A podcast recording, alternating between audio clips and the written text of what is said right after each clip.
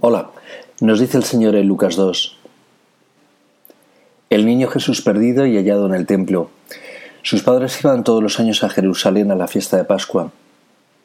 Cuando tuvo doce años, subieron ellos como de costumbre a la fiesta, y al volverse, pasados los días, el niño Jesús se quedó en Jerusalén, sin saberlo sus padres. Y sucedió que al cabo de tres días le encontraron en el templo, sentado, en medio de los maestros, escuchándoles y preguntándoles. Todos los que lo oían estaban estupefactos por su inteligencia y sus respuestas. Hijo, ¿por qué nos has hecho esto? Mira que tu padre y yo angustiados te buscábamos. Y él les dijo, ¿por qué me buscabais? ¿No sabéis que es necesario que yo esté en las cosas de mi padre? Acabamos de celebrar la festividad de San José y esta semana celebramos la Anunciación de María en la que el ángel Gabriel le anuncia a María que va a ser la madre del Hijo de Dios, por obra del Espíritu Santo. Mirad a Jesús por dentro.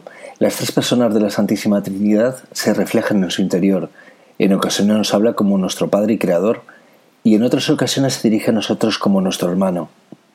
Pero en otras circunstancias él mismo reconoce ser marido de la Iglesia, el Espíritu Santo, nuestro esposo espiritual. Quiere decirse que de nuestro amor al Espíritu Santo nacerán muchos hijos. Algo que veis perfectamente cuando sentís que habéis nacido del amor entre el Espíritu Santo y María o del amor entre el Espíritu Santo y San José. ¿Veis? Ser padres espirituales está a vuestro alcance, estando casados o solteros, siendo cocineros, bomberos, escritores o matemáticos, cualquiera que sea vuestra profesión. Tan solo tenéis que comprometeros primero en guardar los mandamientos de Dios y segundo, orar por todo el mundo, como hacen Jesús, María y José. Ahí nos damos cuenta que todos los hijos e hijas espirituales en el universo son de Dios, no han nacido de la carne o de la sangre, sino del Espíritu Santo. Por ello Dios nos recuerda que el que ama más a su padre o a su madre no es digno de él, porque esos rechazan su propio nacimiento y vida espiritual y han abandonado a su Creador. Él también nos pregunta a vosotros, ¿Por qué me buscabais?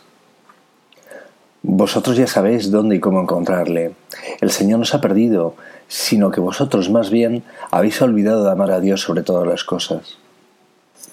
Si le amarais sobre todas las cosas, estaría dentro de vosotros, pero vosotros estáis más pendientes de vuestro orgullo y sus empresas, y no estáis en las cosas de vuestro Padre Celestial.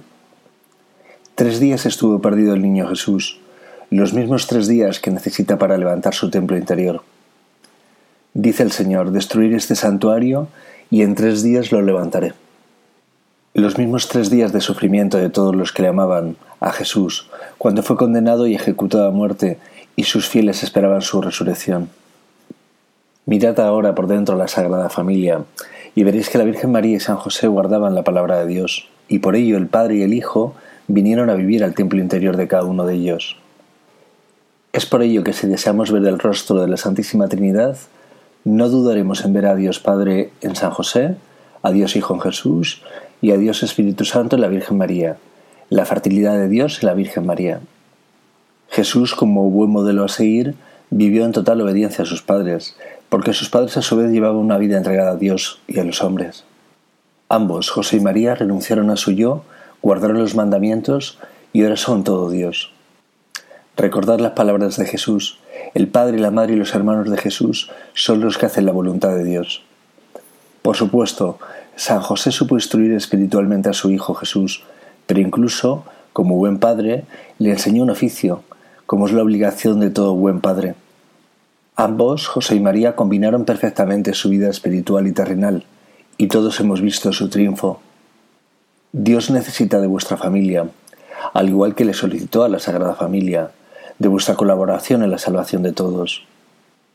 Ellos solo fueron el primer eslabón de una cadena que unirá a todas las criaturas del universo.